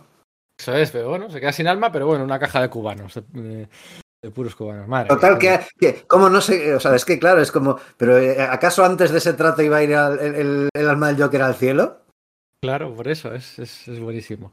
Y luego, un detallito sin importancia, el Joker y Luthor, que me gusta cuando.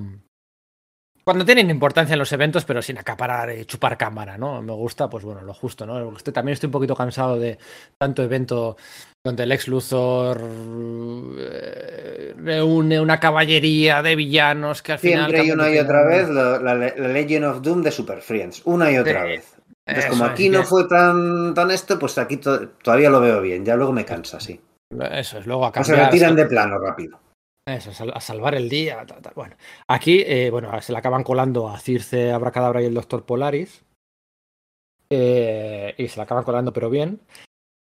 Pero luego no me gustó, fíjate, esto ya es el, el, el, no error de continuidad. No me gustó luego que en la segunda saga de Grant Morrison, en la Liga de la Justicia, cuando reúne otra vez un grupo pues, de, de supervillanos con el Joker y el eh, Luthor, que también me tira a Circe, ¿no? Porque, coño, se la acababan de liar a Circe, ¿no? La habían condenado al, a, al infierno y luego otra vez aliados. Bueno, ahí se me. Yo no sé, claro, el. Eh, a ver, el hecho de que Circe volvi volviese del infierno, pues supuse que, era algo que me había perdido. Ya digo que en ese momento 5 no publicaba series eh, y yo, eh, pues la verdad es que estaba un poco despistado. Y bueno, es que habrá sucedido en otro lugar. Pero efectivamente no tiene sentido que esa Circe, la que la han traicionado de una forma tan activa, eh, vuelva a ponerse al servicio de esos dos. Jamás, jamás. Sí, por eso ahí me chirrió un poquito, ya es cosa de, la, de la JL de Morrison, pero bueno, eh, más quería, quería comentarlo como, como quitarme de encima porque es algo que me ha quemado siempre, ¿no? Ahí cuando reunía sí. Morrison al Ocean Master, a, a Mirror Master. A... ¿Quién más estaba ahí en Rock of Ages? Uh... ¿No? ¿Quién, perdón? ¿El de Saturno? Ah, Jem, sí, claro, claro, claro, claro. Bueno, no era un villano, ¿no? Pero claro, sí, efectivamente no, bueno, era un equivalente para con, con John Jones. Sí, sí. Esa, esa, esa Rock of Ages, esa roca de la eternidad, me parece. Me parece. Eh, me parece la mejor saga de la JL de Morrison.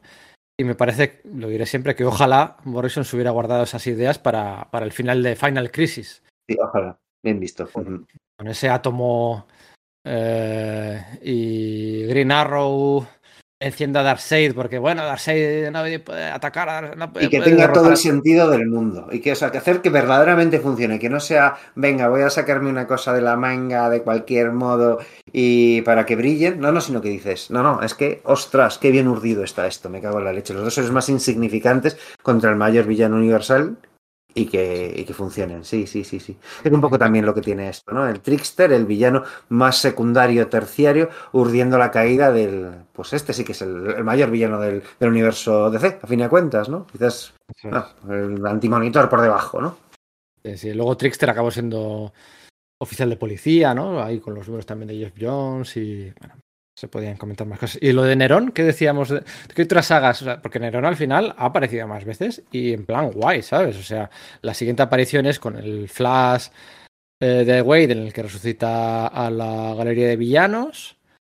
Y luego tiene eso de la de cuando le les arrebata a Linda y a Wally en, Flash su amor para. No recuerdo qué es lo que tiene. Ah, bueno, porque claro, se ha generado un caos de la leche y para reconstruirlo lo que Nerón pide es que, que, ambos se entreguen su amor, que es muy parecido al Mefistazo al final, ¿no? Por un bien mayor, el, matrimonio de, héroe y, y, vamos, y su, y su, chica de siempre, pues, pues renuncian a, a, ni siquiera recordar que han estado juntos, ¿no? Lo que pasa es que eso se soluciona rápidamente, ¿no?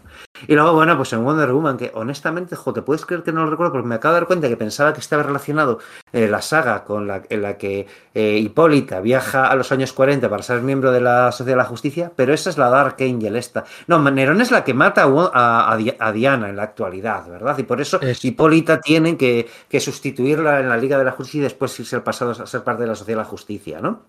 Eso es, Nerón es el que mata a Wonder Woman. Luego resucita como, no sé si diosa de la Diosa de la verdad en el Olimpo. Eh, algo así, sí, sí.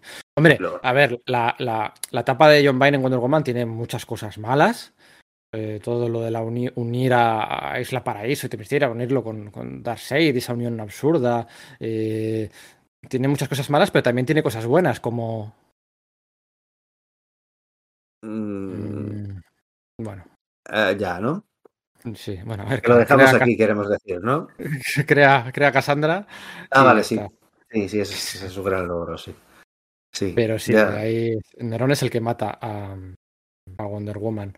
Luego sale en la miniserie del Día del Juicio, si no recuerdo mal. Ah, es verdad. sí, sí, sí, está de que es el primer trabajo de Geoff Johnson de C, ¿no? Sí, eso es. Eh, y poniendo piedras ya ahí para. Mm. Y en la miniserie esta de, Mark Millar con Uriel Olivetti, que era como spin-off de, de los primeros números de la Liga de la Justicia de Morrison, que era Paradise Lost, con Zauriel, eh, Asmodel, etc. Eso es. Sale en la JLA de Morrison. En el. Bueno, está el, está el arco argumental de, mm, del inicio contra los marcianos blancos. Luego hay un número. El de Tomorrow Woman. Que me encanta me encanta, con ese funeral al principio de Metamorfo, que habían muerto rescatando a Obsidian, a Nucleon y a Ezekiel de la destrucción del satélite. Empieza con el funeral de Metamorfo y acaba con el funeral de Tomorrow Woman, que a mí es un número que me encanta. Y luego el siguiente ya es... Ya y toda la saga de Zauriel, y, que es bestia. es que y ahí está ese, ese mejor TV de Superman que has leído en tu vida, ¿verdad? Eso es, con, la, con Superman azul, eh, eléctrico invirtiendo la polaridad de la Tierra, donde estaba de la Tierra no, de la Luna, luchando contra el, intento de sacarlo de su gravedad de un par de y los dos demonios, los antiguos tres demonios, Adrenazar, Rastek y el otro, que nunca siempre, siempre me, pero el nombre, que eran viejos oponentes de la Liga de la Justicia de la Silver Age que uno de ellos había muerto en la saga de American Gothic de, Alan Moore, de La Cosa del Pantano, y que aquí recupera Morrison para que se alíen con Nerón con todo el sentido del mundo y son los que están tirando de la luna, observados por Nerón, que está bebiendo copas de champán llenas de, sangre en el que se dibujan caras de almas, ¿no? Y que, a pesar de eso, pues el impulso de Superman está ahí y no... Y, chafa el plan, ¿no? Sí, o sea, son, son sagas importantes. Underground Set, El Día del Juicio, la serie regular de Flash, la serie regular de la JLA. En 52 también toda la subtrama de Ralph Disney y Félix Fausto también tenía que ver con Nerón. Y luego, después de los nuevos 50... Bueno, lo que pasa es que con todo aquel de Jeff Jones que hizo, jugó con el personaje aquel, ¿te acuerdas? El de Kid Devil, que era como una especie de sí de Kick de Blue Devil. sí, sí, he olvidado un poco eso, sí, sí. Estaba que no, que sí, que no, que sí, que no. Ahí también tenía algo que ver Nereón. Y, luego ya empieza a perder la pista porque, bueno. Creo que salió en un número de Midnighter o algo así hace no demasiado, pero eh, no lo tengo claro, ¿eh? eh no, no, no, sé de dónde más ha ido, pero los diez primeros años de, de después de haber sido creado, sí fue un personaje muy importante en DC. Fue muy importante. Pues, se lo ha perdido. Una pena. Bueno, una pena, a ver si lo utiliza Mark ahora que está, ahora que está de vuelta. Así que nada, oye, pues al final, pues no sé lo que llevamos hablando, pero pues, ha sido pero no sé, ha sido breve, pero me he quedado a gusto. Porque nos hemos quitado esta espinita por fin, ¿eh? hemos empezado a las diez y media y son las dos, dos y siete. O sea que en total los dos podcasts, pues tres horas y media pasadas. Bueno, sí, sí, sí, sí. Yo, a mí me ha gustado. O sea, al final em, me hubiera gustado leerlo, Pero, a la, o sea, sí hablando de impresiones, ¿no? Hablando de, joder, el recuerdo que tienes, a veces, pues, eh, pues haces que te guste, consigues transmitir más esa emoción de, de, de, de que tuviste. es que no ha hecho falta, si es que tenemos grabados los momentazos en el cerebro, tío. Sí, hemos, sí, ido por el tomo de 5, lo buscamos, sabíamos a qué página ir. Sí, yo tengo una hoja suelta aquí. Luego voy a poner una foto. Bueno, cuando lo invitamos voy a poner una foto. Tengo una foto, una página suelta, completamente suelta. Que supongo que va en esta página. Entre el, sí, el tercer capítulo. Yo pondré las de mis grapas oxidadas en la parte de atrás del, del tomito, sí. Como mola. Y la pelea final aquí, las tintas verdes. Eh... Bueno, no hemos dicho, sí hemos dicho, ¿no? Que la palabra que vence a Nerón es Sazam y que, y que los miembros de la Liga de Justicia mueren, o sea, mueren en el enfrentamiento ese. Lo que pasa que luego se restaura todo y resucitan, pero aquí hay bajas, aquí muere, aquí muere Peña, bueno, tanto como, bueno, como en la Cruzada del Infinito, ¿no? En la Cruzada del Infinito también muere la mitad. Uh -huh. el, el, guantelete. Eh. Eso, la, el guantelete, tienes razón. Uh -huh. Es efímeras, pero. Así que nada, a gusto que me he quedado. Pues sí, yo creo que lo vamos a dejar aquí y que tampoco hay mucho más que rascar, no, no, por entusiasmo, como habéis podido ver, pero esto era lo que buscábamos, ¿no? Un, una obra que fuese, bueno, pues autoconclusiva, que funcionase bien y que nos sirviese como especial de, especial de Halloween, ¿no? Es, bueno, pues noche de, de temporada de, de, brujas, de vampiros, de hombres lobo y de demonios, que es de lo que esto se trataba, ¿verdad? Oye, Pedro, un sí. abrazo. Un abrazo. Para la semana que viene hacemos entonces el de One More Day, ¿no? Está claro. Venga, chao. Venga, chicos, un saludo a todos nuestros oyentes. Chao, chao.